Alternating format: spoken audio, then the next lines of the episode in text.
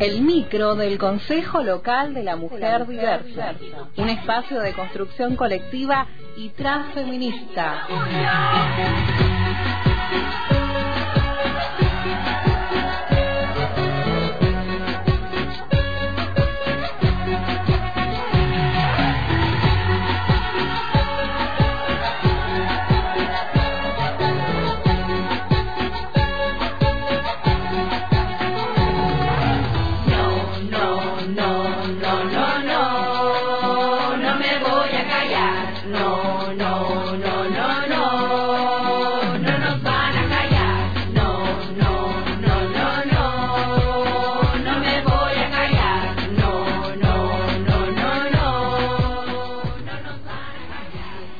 En este espacio del Consejo Local de Mujeres Diversas saludamos en este viernes 2 de junio a Gisela Candia, integrante del Consejo. ¿Cómo está Gisela? Bienvenida al aire de Antena Libre.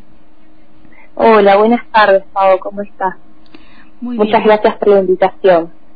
Bueno, hoy eh, el tema eh, que vamos a estar eh, charlando en este espacio es algo que sucedió la semana pasada, fue la semana del parto respetado, en donde también hubo diferentes actividades que tenían que, ver con la denuncia de las violencias ginecobstétricas, así que un poco vamos a andar por ese tema, Gisela. Bien, buenísimo. Bueno, sí, eso, recordar que mm, la semana pasada fue la semana de parto respetado.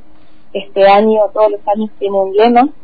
Este año fue eh, cuidar el, el, nacimiento, también es cuidar de la familia. Eh, me parece como muy importante poder eh, empezar por ahí. Después también como eh, comprender eh, qué, de qué hablamos, ¿no? Cuando hablamos de parto respetado. Bueno, eh, cuando hablamos de parto respetado, eh, hay que entender que hacemos referencia a la garantía de la dignidad, de la integridad y la autonomía de la mujer y este niño. Eh, por lo tanto, estamos hablando de derechos humanos. Eh, en Argentina, actualmente, existe un marco legal eh, de los deberes de los profesionales en instituciones en el marco de atención gineco-obstétrica eh, cuando hablamos de, parto respetado surge mucho eh, un, como un mito social que es como, bueno, los partos respetados que algunas eligen, que algunas quieren. Eh, me gustaría hacer como ahí hincapié para comprender que cuando decimos que el parto respetado es una modalidad de parto, eh, lo podemos tranquilamente eh, como comparar cuando con el con un proceso sexual, ¿no? Entendiendo que el parto es un proceso sexual, es como decir que el sexo eh, consentido es una modalidad de sexo. Cuando hablamos de sexo no consentido estamos hablando de abuso. Y si hablamos de que el parto no es respetado, estamos hablando también de un abuso sexual, ¿no? Entonces, comprender primeramente eh, de qué hablamos cuando hablamos de, de parto respetado.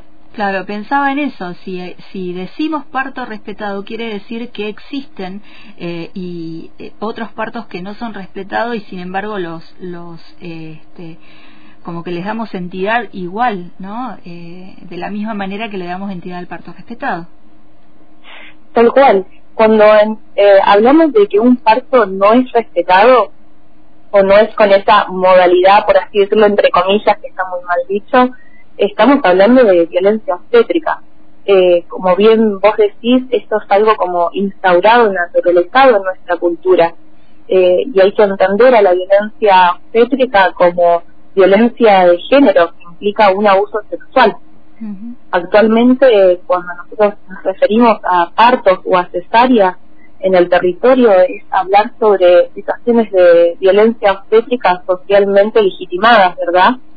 Eh, estamos ante violaciones y abusos que no son nombrados como tales y que ocurren dentro de las instituciones médicas y en manos de, profesionales. Eh, entonces es como complejo, pero también creo que a partir de, si estamos hablando de una cuestión instaurada socialmente o culturalmente, es posible también generar herramientas para modificarlo. Y trabajar sobre este, las personas con capacidad de gestar, sobre todo en entender que eh, hay derechos que deben eh, ser respetados eh, por aquellos que están dentro de la salud y sobre todo salud pública, que es donde un, donde uno llega primero, ¿no? Sí, totalmente. Creo que, es como el área con mayor vulnerabilidad. Eh, entendemos que así como faltan prácticas profesionales eh, respetuosas, eh, pasan una serie de, sucesos ¿no? En, en, esos espacios que... Ay, perdón, se me está apagando el cel. Eh, que no son tenidas en cuenta y una de ellas justamente es también eh, la cuestión de perspectiva de género, que es algo que, que se dificulta mucho y el propio colectivo y las personas que son parte eh, se lo pueden transmitir. Eh, la semana pasada también se realizó a nivel nacional la primera marcha este, que, que, se hace contra la violencia gineco-obstétrica eh, eh, a nivel este, nacional con repercusión de acciones y actividades en algunas eh, ciudades de, de nuestro país. ¿Cómo ves que, va avanzando esto, va cambiando, eh, se puede este, modificar, cuesta mucho? ¿Cómo es esta militancia desde ese lugar de, poder cambiar eh, esta, esta perspectiva, cambiar este paradigma que tiene salud pública cuando habla de un, par, de un parto respetado y un parto no respetado? Digo, ¿cómo, cómo es eso? Sí. Bien, eh, bueno, actualmente la movilización y la sensibilización eh, está a flor de piel. Creo que es una temática que hoy por hoy, eh, en la actualidad, se está abordando y se están tomando herramientas y se está generando mucha conciencia en torno a estos hechos de, violencia.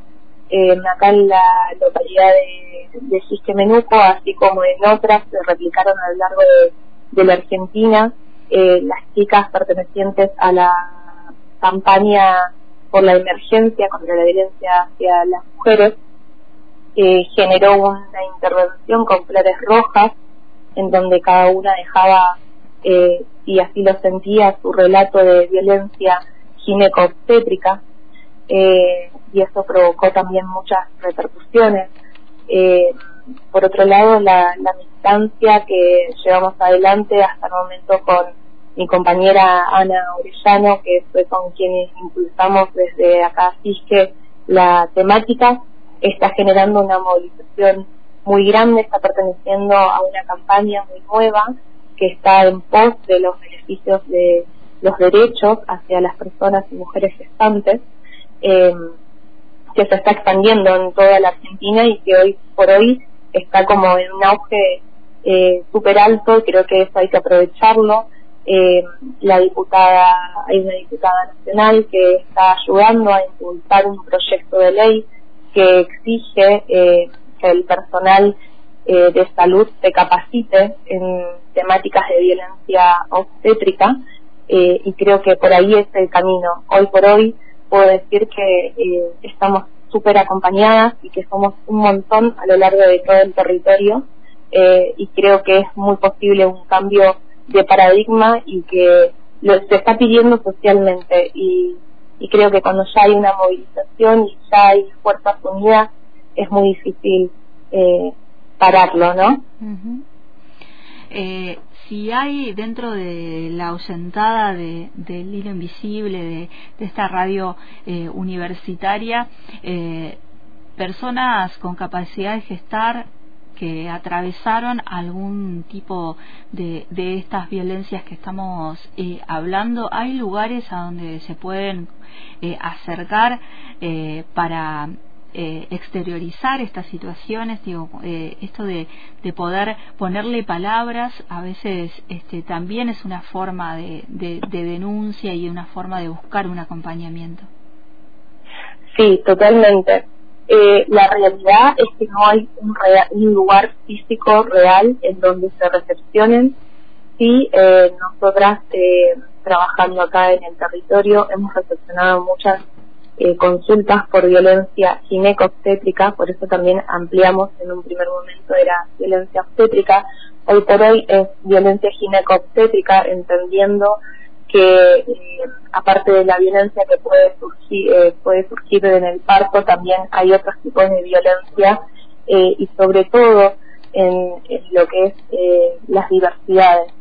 la realidad es que nos han llegado muchos casos y muchas consultas a través de, WhatsApp o llamándonos o también nosotras con, con nuestra con compañera realizamos eh, un cortometraje eh, para concientización y visibilización justamente de la violencia obstétrica y en esos encuentros que hemos ido realizando tanto acá en, el territorio, en los barrios, como se ha replicado en otras partes de, la Argentina, suele surgir mucho esto de, de la violencia gineco eh, y hay, o siento por lo menos en este momento que falta mucho todavía por recorrer para, para poder generar, eh, atender las necesidades ¿no? que se vienen presentando. Eh, no siento que, que esté habiendo un espacio hoy por hoy, y te puedo decir que nosotros recepcionamos y aportamos e incluso acompañamos a, a personas que, que están recibiendo algún tipo de violencia pero no hay un lugar específico donde esto pueda evacuarse. Eh, Gisela, eh, participaste allí y lo mencionaste recién de si querés gritar, grita, eh, un cortometraje que ha recorrido eh, varios lugares de, aquí del territorio, se, se proyecta el corto, se hacen espacios también de, de, escucha luego, luego de, de, ver el cortometraje. ¿Cómo ves este, o cuáles fueron los, los avances que fueron teniendo con, con este cortometraje? ¿Cómo fue también el proceso después de esa primera presentación eh, hasta ahora? Bien. Eh, el cortometraje, si querés editar, surgió ante justamente eh, la gran cantidad de recibíamos eh, por situaciones mm.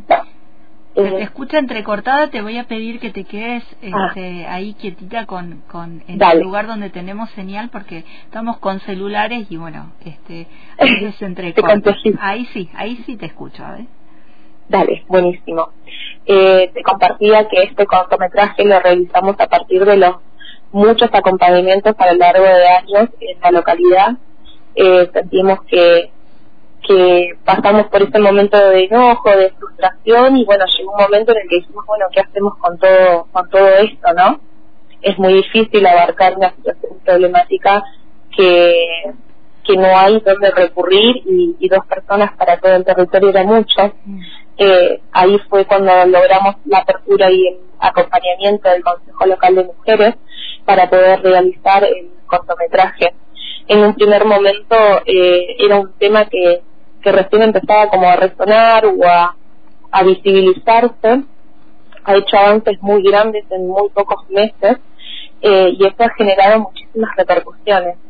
Nosotros no solo lo hemos eh, expandido acá en, la localidad de Fisque, sino que también en alrededores como Allen, Godoy, Cipolletti, Santo, eh, también se proyectó en Buenos Aires, en distintos espacios, eh, y esta este pequeño corto eh, sirve hoy por hoy como herramienta, como disparador eh, para poder desarrollar esta temática y a partir de ahí, bueno, eh, no solo escuchar.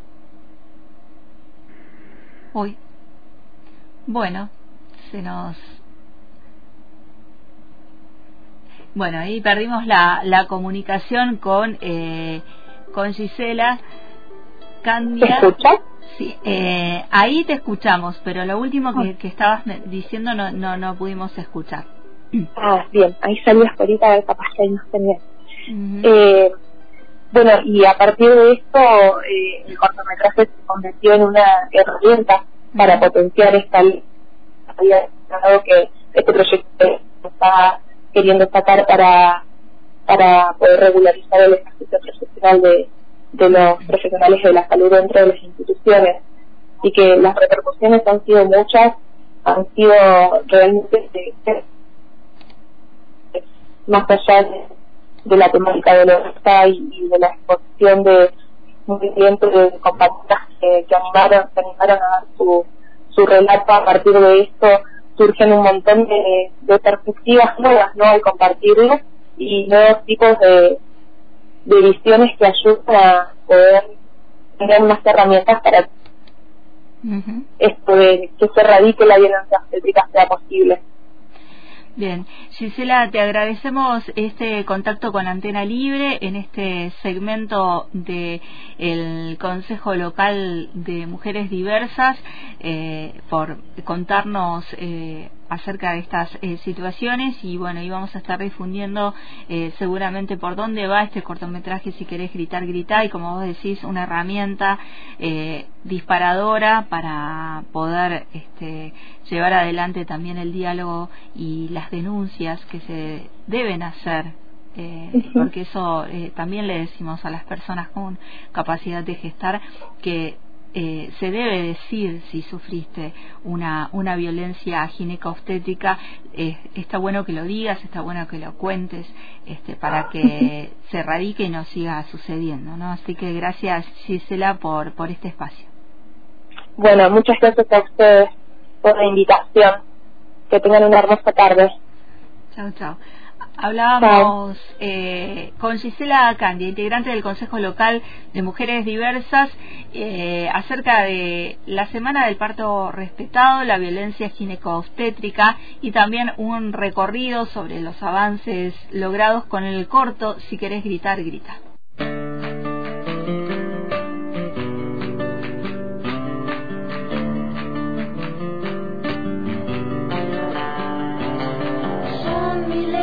Que se salen a buscar. Sonrisas y amores que pretenden alcanzar. Un canto viene, un canto viene, un canto viene, un canto viene. Son esas canciones que nos hacen avanzar. Siempre puño al frente invitando a luchar.